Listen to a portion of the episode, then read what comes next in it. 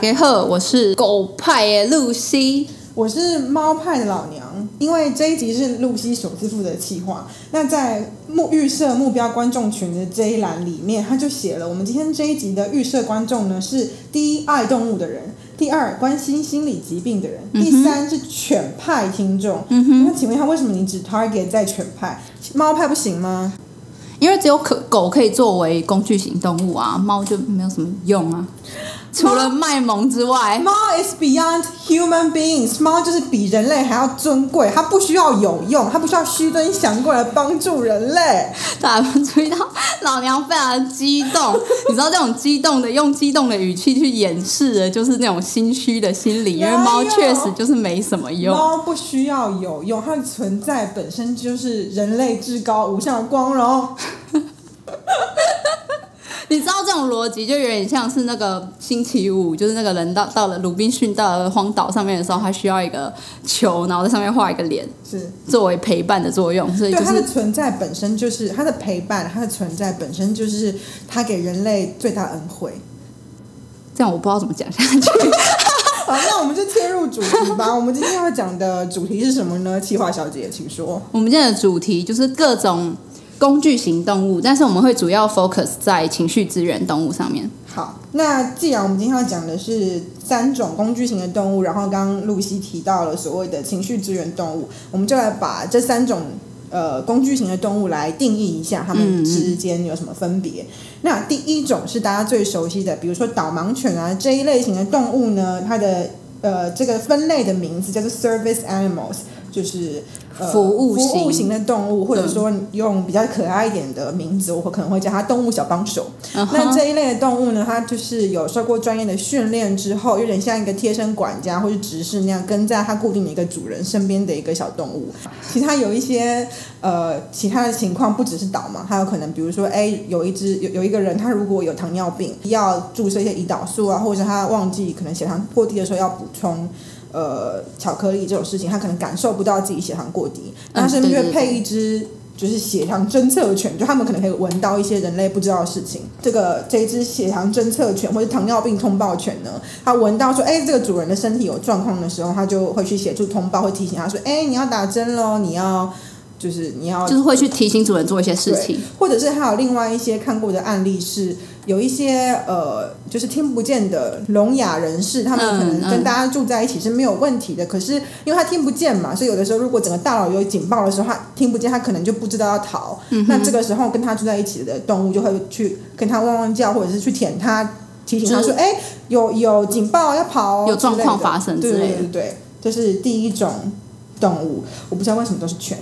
你想想看，如果就是如果是猫的话，然后就闻到你血糖过低，然后就走掉，就 然后就死在那里。猫听到警报，然后就哎有警报哎，然后就走掉，这样 自己走掉。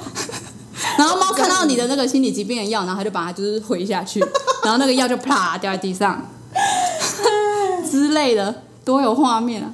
你完全没有要反驳我，就是对于猫的各种刻板印象哎，因为。不需要反驳啊！我刚刚说了，猫对人类的陪伴，和它的存在本身就是至高无上恩惠，所以它你这就是宗教性的、非理性的一种崇拜啊！就是猫就是我的师傅的，就是感恩猫、赞叹猫。OK OK，好，那你要买冰室给他吗？没有，老师来，老师来，好，对不起，对不起，too cheap，我就 cheap。我们改天你要录一集跟我就 cheap 有关的东西。好，关于 service animal，你还有什么要讲的吗？嗯，关于这个动物小帮手呢，有呃，虽然我相信很多相关的导盲犬协协会之类的，应该都有跟大家宣导过了。不过有件事情要提醒的是，呃，导盲犬它在服役的时候，因为它是在工作的时候，服役是当兵吗？它在服务的时候，因为它是当，它等于是在我刚我刚刚差点说它在当兵。因为他是在工作的状态，一般如果一个人类在工作的话，你也不会故意去打扰他，或者去逗他，或是来来来，咕叽咕叽咕叽，你好可爱哦！你不会请不要丑化爱狗人士，谢谢。好，继续。好，如果一个人在工作的时候，你不会去打扰他，那相对的一只呃动物小帮手，一只动物呃一只服务型的小狗，它在工作的时候，你也不要去打扰它，然后你也不要一直去盯着它看，不要对，就是就是就算是你看他，你的眼神也有可能构成打扰，因为有些人会想说，我不会去跟他玩，但我忍不住一直一直看，因为好可爱。可是就算这个还是会影响到。是啊，然后有另外一件事情，就是是我自己本来不是很不是很对，知道的这我也是我本来不知道的。是如果今天有一只。它身上，比如说有导盲鞍，或者是它很明显是导盲犬的狗，它跑过来找你，这个狗单独一只狗来找你，然后它很明显是导盲犬，因为导盲犬照理说会跟在它的主人旁边嘛。对对对，它主人不在。这种很神奇的事情发生的时候，那表示它的主人倒下了，它它它是来跟你求救的。对对对。所以如果怕发生这种情况，请你跟着它走，它会带你去找它的主人，然后你才可以帮助到它的主人。这是以上呢，是我们的动物小帮手 service animal，这是第一种工具型的动物。第二种工具型的动物呢，英文叫做 therapy animals，就是疗愈型、治疗型的动物。那相对于刚刚这种。呃，service animals 动物小帮手导盲犬这一种类别呢，导盲犬是专呃固定跟在一个主人身边的嘛，它有一个固定的主人。但是这个 therapy animal 这个第二种疗愈型动物呢，它也它也受过训练，它是受过专业的训练，但是它提供的疗愈，第一比较是偏向心理层面的。嗯嗯。第二呢，它比较像是一个交际花，就它可它有可能是固定在它呃服务的那个歌厅或是舞厅，同时服务很多个不同的听众或是客人，或者是它也有可能被派遣，然后去巡回到各个不同的地方去唱歌或者跳舞给大家听，这一种感觉，就是它服务的并不只是一个固定的主人，它可以同时服务很多个人，而且应该是说它是以一个服务场所配一只。或某个服务场所配好几只这种 therapy animal，而不是说一个人配一只。对对对，比较是场场所，它比较像是多对多的，对，基于场所的。然后刚刚那个导盲犬那种 service animal 是一对一的这样。嗯，那这个部分呢，他们服务的地方可能有，比如说医院，因为医院你可能被困在医院很久，你可能就是会内心很需要支援。嗯，那这个时候呢，可能医有一些。西方的医院，他们就会有一个房间，他们就会固定配了几只疗愈型的动物，或者是说这间医院本身就有这些动物，然后这些动物会有人，就是让他们逐间病房去探视病人。对，或者是你累的时候，你可以比如说预约一个时间啊，去那边摸摸猫啊、摸摸狗啊之类的。那除了医院之外呢，还有比如说。哎，这个我想要插入一个，就是我们那时候在国外念书的时候，不是压力都很大吗？然后那时候因为学校都会办一些无微不微、莫名其妙的活动，那时候我就看到有一个活动，就是可以跟可爱狗狗互动，帮你舒压的活动。你的是狗狗吗？是狗狗啊，不然我的参加的是草泥马活动。哦，对对对对对对，有有有，对，那时候就报名。那我印象很深刻，就是那个报名要钱呢，就是你要付五英镑去跟那个狗互动五分钟啊。一分钟一英镑。要钱呢，然后我那时候心里想说，哇，这个狗是哇，我要花钱跟这个狗互动。对啊，我想说哇哦，然后后来才知道，他们带来跟你互动的那些狗都是一些幼犬，然后都是未来会成为导盲犬的狗，所以你付的这个钱其实是给他们做一个像捐赠那样。对对对对，导盲犬基金会的的一个算是他们的 fundraising 的活动。那这些小狗一方面它也要训练它活泼外向跟和善的跟人相处，所以是一个互利的一个活动。我那个草草泥马的活动是没有付钱，它就是免费的，然后非常明显就是。他那时候在，因为没有什么草泥马协会啊，对他们很好协会，就他是应该是非常明显，他是跟一个农场借了几只草泥马，然后就办在工学院那边，工学院宿舍那边，然后就在一个草地上面有很多只草泥马，然后你就可以去摸摸它，抱抱它，跟它拍照等等，舒压一下，舒压一下。一开始还没去参加之前，我会觉得说这活动也太鸟了吧？怎么会？你怎么会觉得说？你念硕士、念研究所压力很大，然后去摸摸一些动物，你就可以获得舒压。但我去了之后，真的觉得超有用的。本来神经很紧绷，然后看到那些草泥马在那边，就是跟他们拍完照之后，觉得草泥马叫声真的是这样吗？草泥马叫声真的是这样。来，再叫一次。不要。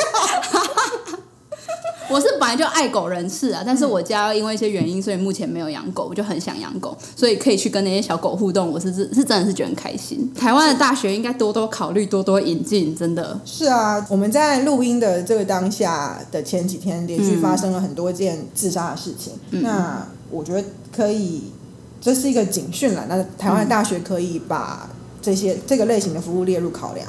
但我不是在说弄弄一堆什么摸小狗狗动物的活动就有帮助解决这个问题，不是，而是对，这是一个选项。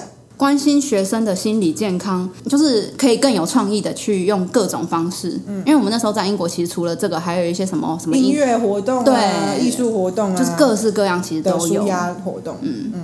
好，那除了医院和学校之外，有一些比较特别的是，嗯、有一些老兵，或者是有一些呃特殊状况，比如说他可能碰到了一些创伤，需要去法庭作证的时候，他可能假设要面对很多个人的很很多个证人，或者是他可能要面对整个法庭那个很严肃的气氛，或者是他可能要跟他的伤害他的人面对面去对质的时候，有这有这么极端的情况的时候，或尤其是小朋友，小朋友的证人，嗯。年纪很小的小孩，就是有各种情况，可能在法庭那个那个情境下面压力会很大的时候，呃，法庭会配一只疗愈型的动物去协助他舒缓那个当下很紧绷的情绪，然后让他能够更顺利的作证。那老兵那个我看到的是美国好像专门有一个协会是在关心就是退役军人的福利，就退役军人的各种心理健康什么的。嗯但我们就是姑且不讨论其他问题，但就是他其中一个就是如果你是退役军人，那你确实有一些创伤后症候群，嗯你可以登记，然后可以申请。然后他会帮你配对一只狗，嗯，配配对一只动物，去协助你走出这个所以不只是狗，猫也可以。maybe I don't know。以上两种呢，都是受过专业训练的动物，不管是在心理支援上、肢体支援上，或者是情绪舒缓上。嗯总而言之呢，他们受过很专业的训练之后，才可以被称为动物小帮手、服务型动物，或者是呃疗愈型的动物。接下来我们要介绍第三种呢，emotional support animals，所谓的情绪支援动物。嗯它是你可以完全没有，也可能可以有啦。但总而言之，就是不一定一定要有受过训练，你就可以称它为你的情绪支援动物。比如说，假使今天你家里面呃养了一只金鱼，你养养了它十年了，然后你看到它，你就会觉得鱼不会活十年，鸟鸟，呃，然后有有哎、鸟会活死鸟，随便啊。啊 假设你今天家里面养了一只仓鼠好了，嗯你养了一只仓鼠，它跟了你两年，然后你觉得说你看到它，你的情绪就有被支持到，嗯，那这样你就可以称它为你的情绪支援动物。哎、那这样情这样为什么要称为情绪资源动物？这就宠物啊。情绪支援动物跟宠物还是有一定上一定呃程度上面的差别的。嗯宠物你认定一只动物是它是你的宠物，它就是你的宠物了。可是人也可以是宠物之类的。呃呃嗯，这个可能好，有点违法的部分。哎、哎好好来，呃，讲到法律呢，就是呃，情绪支援动物其实是在美国啦，是需要、你是需要申请的，它需要被一个协会认定说，OK，这是你的情绪支援动物。要特别申请哦。对啊，那你要如何取得这个把这个动物认定为你的情绪支援动物的这个申请资格呢？首先，你要先获得一个心理医师的鉴定说，哦，你心你是有一些心理上面的疾病或是障碍的，你是需要有动物来帮你情绪支援的，有这个需求，对你有这个需求，你有这个需求的证明之后，你才可以随意的指定你喜欢的动物来做你的情绪支援动物。嗯，但是就像我们刚刚讲的嘛，前面两种导盲犬那一种和草泥马那两种动物都是受过专业训练的，可是情绪支援动物没有受过专业训练，所以相对的就是在这个状态、这个申请的环节里面，只有要申请的人需要有需求的证明，可是动物没有任何的。呃，training 的证明，嗯，它不需要受过训练就可以，嗯，所以等于是你在指定动物的那个环节里面，反而比较相对的没有那么的困难，嗯，那也因为这个有没有受过训练的差别呢，嗯。就会造成说在。我们现在讲的都是美国的情境啦，在美国呢，法律是保障这些动物呢是哪里都可以进去的，他们是无往不利的，不管是飞机还是餐厅还是戏院或是博物馆等等这种地方，你要带着你的导导盲犬进去都是 OK 的，嗯，并且这些机构这些单位它都没有权利要求你说，哎，你多一只狗进来，你要付多一点钱，这个都都是不行的，它是受到法律保障，因为他们都有受过训练，它进去之后不会打扰人家，不会乱拉屎什么之类的，嗯嗯我想要插入一个，就是我因为我就是一个热爱狗的爱犬人士，所以我在脸书上有加入一个 dog spotting 的社团，然后里面就一堆爱狗人士。然后我觉得最常见的一种很可爱的，就是那些有这种需求，比如说带导盲犬，或者是聋哑人士带他的听力的狗，或者是他的糖尿病通报犬，嗯。他们会带着这些动物跟他一起上学。然后，因为这些动物每一天每天都跟他上学，所以这些人在毕业的时候拍毕业照就很可爱，就是毕业照会有人，然后旁边的狗也会给他一格一个小小的一个小小的照片，或是甚至会帮他准备一个狗狗专用的毕毕业袍，对对对毕业帽，因为狗狗也是全勤啊，跟主人一起全勤啊，连考试都有到啊，好可爱，就我觉得好可爱哦。嗯。好，那刚刚我们讲到这个导盲犬，它基本上是无往不利，而且不能被加收钱的，因为这人没有这个动物，那人有可能就会有生命危险。对，而且它就变成是没有这个动物，它哪里都不能去。它就是那个人的眼睛，对，的耳朵。你要限制，你要限制这个人不，你要限制这个狗不能进来的话，你等于限制这个人也不能进来。对对对。那之所以这个类型的动物呢，比如说导盲犬能够被允许这样，是因为他们受过训练。那相对的，我们刚刚说的第三种动物就是情绪资源动物，他们因为没有受过训练，所以在美国的情境之下，他们就没有受到法律的保障，就会变有一些情况是，他带的这一只动物，因为它不是导盲犬那种受过训练的，嗯，的小帮手，它不是 service animal，对，它不是服务型服务型的动物，它只是情绪资源动物，所以它变成是这个人要带着他的。仓鼠进进一间餐厅的时候，可能就会被前妻说啊，鼠辈不准进来，就会碰到这个问题。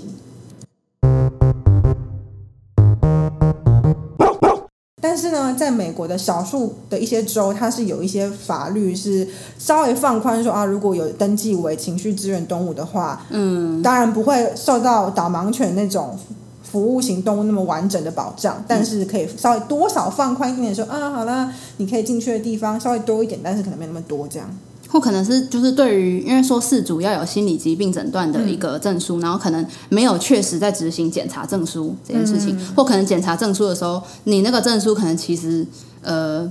不是一个真正的，就可能是假的或什么之类，他也没有认真检查。说人家是假的，只是那个开那个证书的人，他可能不一定有一个心理师的执照或是专业的证。那就是假的。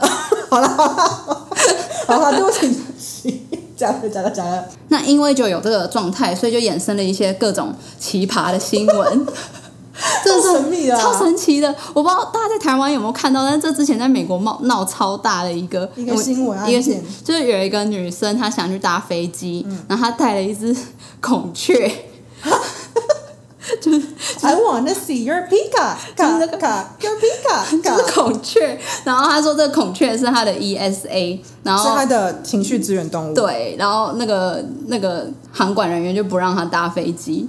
然后这只孔雀就就就被打道回复，然后这个女生就很生气，她就她站在她的立场，她会觉得你不让我的孔雀上飞机，就等于是你也不让我上飞机，怎么可以这样子选择你的客人？我搭我我搭飞机，我我会很焦虑，我需要有我的孔雀在身边陪我，对之类的。然后还有另外一个案例是有一个大学生，这个也好狂，他要回家，就是大学生要要要跨州回家搭飞机，然后他带着他的宠物仓鼠。然后他们不让他的仓鼠上飞机，虽然他说他的仓鼠是 ESA 动物，然后他在搭的情绪资源动物，对他的情绪情绪资源动物，韩管人员就说我不知道，我不知道你那个仓鼠怎么办啦，反正就是他不能搭飞机啊。然后那女生说啊不行啊，我没有其他，我我现在不搭飞机，我就我就我现在没有赶上这一个这班飞机，我回不了家。然后那个。航管人就说啊，不然你把它冲到马桶去好。他真的冲了吗？好像真的冲了。不是，他怎么会就跟主人讲说，你把你的宠物冲掉？就算不是情绪支援动物，你只是宠物，你也不会叫人家把这个宠物冲掉。怎么又不尊重别人对宠物的爱？就而且又不是又不是鱼那种水类的动物，怎么会？就你这样不是等于就直接叫那个主人把你的仓鼠淹死吗？就超怪的，没有鱼也是会死掉，好不好？我但是。为什么会是冲这个 这个这词？好，对，所以我觉得这个事件呢，韩国人有很大的问题，就他怎么会给这种奇怪的建议？那另外一个，我觉得最奇怪的是，那个大学生后来这件事情闹上新闻，就是大学生好像真的有冲掉，然后就他就很委屈的觉得，You leave me with no choice，我不得不。被迫了去做这个选择，为了要赶上我这班飞机，不然我老鼠也不知道丢哪。可是你是主人，你如果真的爱你的老鼠，你可以选择放弃这班飞机，家以后还可以回。可是你如果真的这么在乎那一只仓鼠的话，对，冲掉就没有了。对呀，好，反正这是一个罗生门的荒谬事件。这会让我想到之前，就是疫情很严重的那一段时间，有一个有点我觉得蛮荒谬的新闻是。呃，中国他们境内在实在实行就是省对省的航班的时候，你必须要量过体温，过在你的体温在一定温度下面，你才可以飞。嗯然后就有一对夫妻带了他的孩子要去搭飞机，结果爸妈的体温过了，可是孩子的体温没过。可是小孩本来就体温高啊，因那卡称啥都会，然后那个航管人员就跟他讲说：“那你的孩子不能上飞机。一般我们期望情况是 你要爸妈把你孩子冲到马桶里。爸妈，我们一般的情况是，爸妈就留下来跟孩子一起等下一班飞机，或是等他的体温降下来再说。是结果那两个爸妈就这样飞走了，那小孩怎么办？就留在原地啊！那怎么办？那我不知道后面新闻没有报后续，就那个孩子被爸妈抛弃。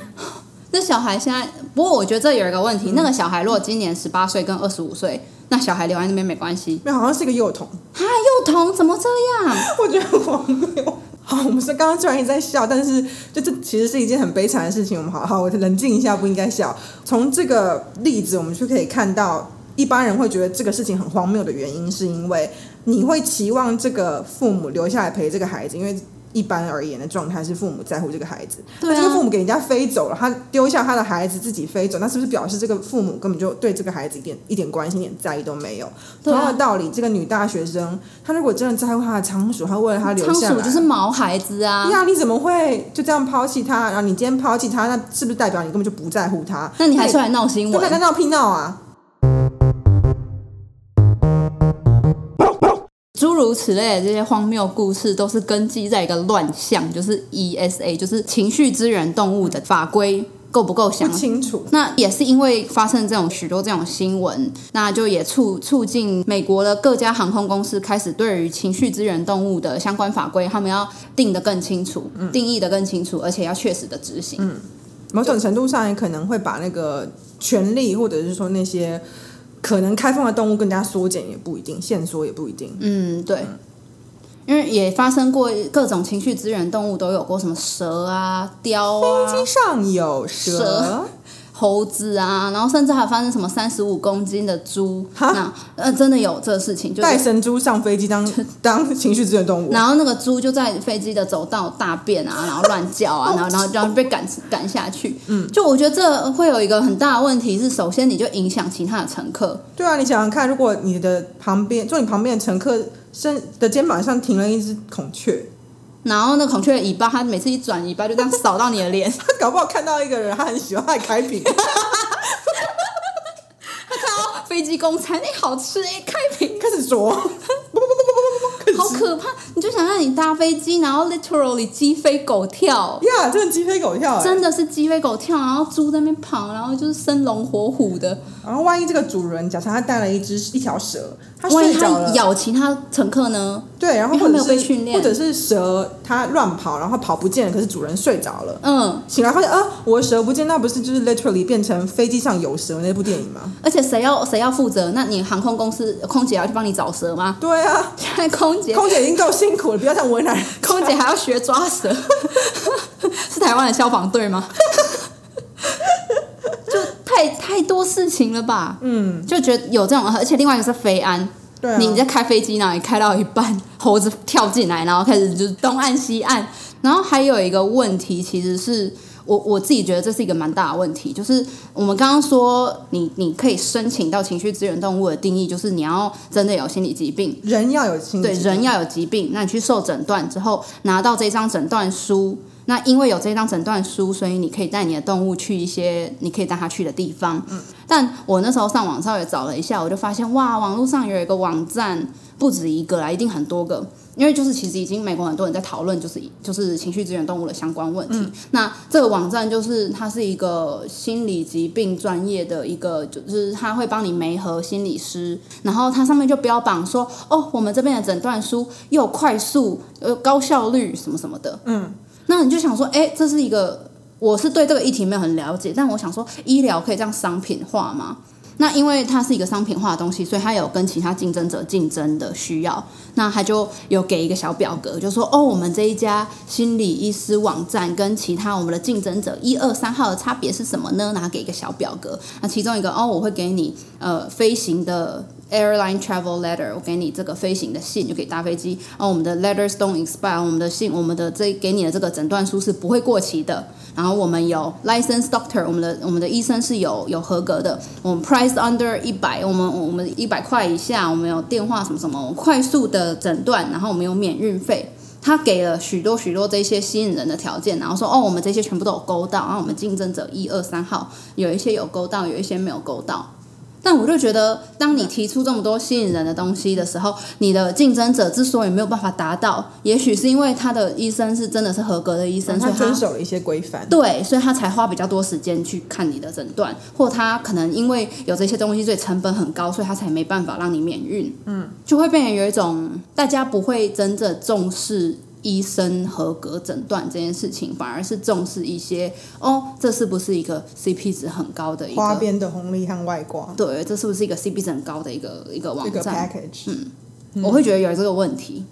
嗯，其实我觉得你刚刚去说的这个问题，就我听来，可能最大的争议，或者是让人家觉得说好像有一点。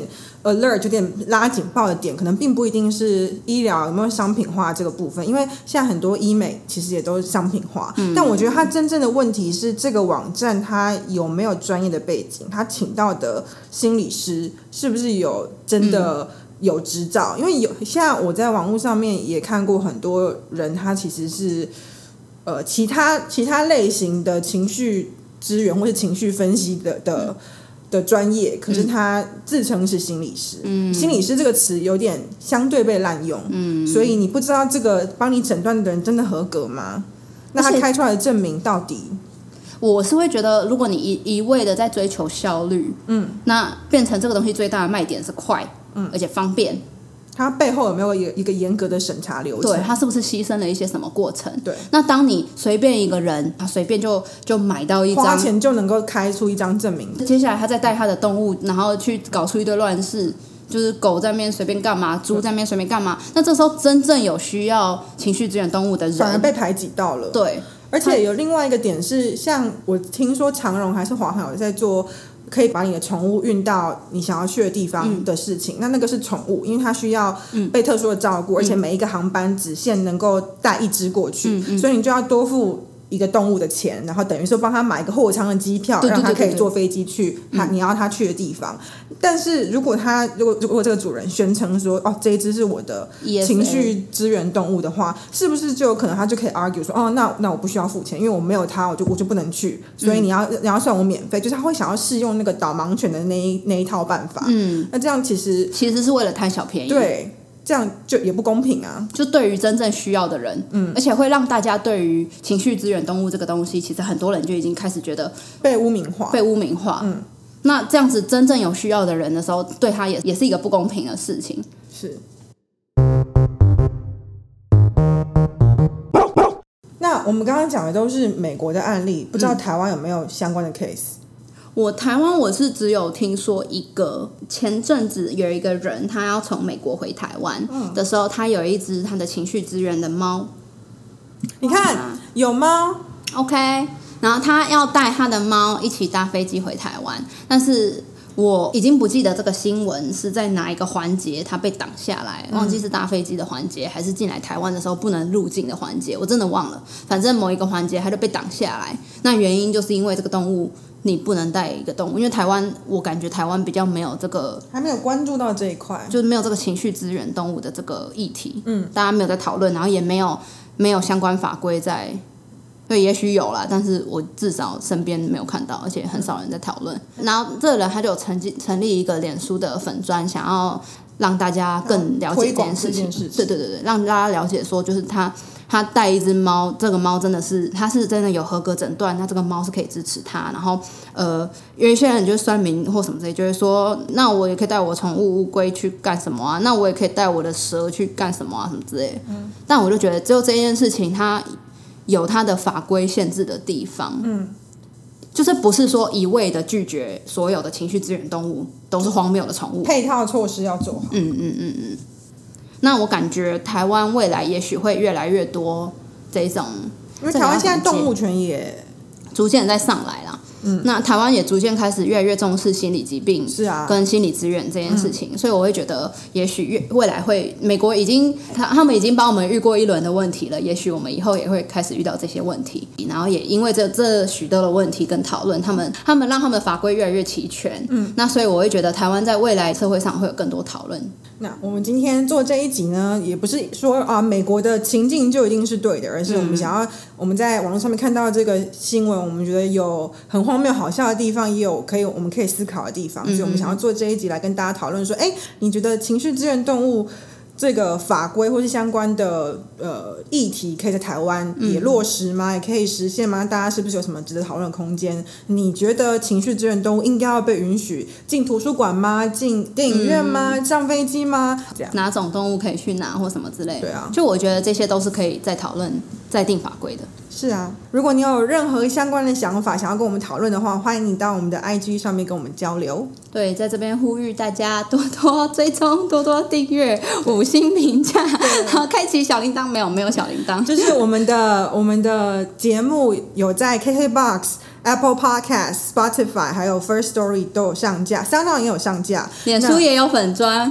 呃，然后 I G 也有一个专业，但今天的节目以前我们没有提这件事情，那所以我们不知道我们的订阅数还有我们的评价数到底反映我们真实的听众数到什么程度。嗯，所以我们还蛮想要知道说，哎，到底实际上有多少人有在持续关注或是持续听我们的节目？还有，如果你有任何诚实的评价，都很欢迎你给我们建议，那我们会努力的去改善。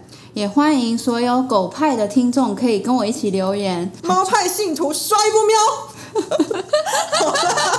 好，我是露西，我是老娘，感谢你今天的收听，我们两周后更新再见，拜。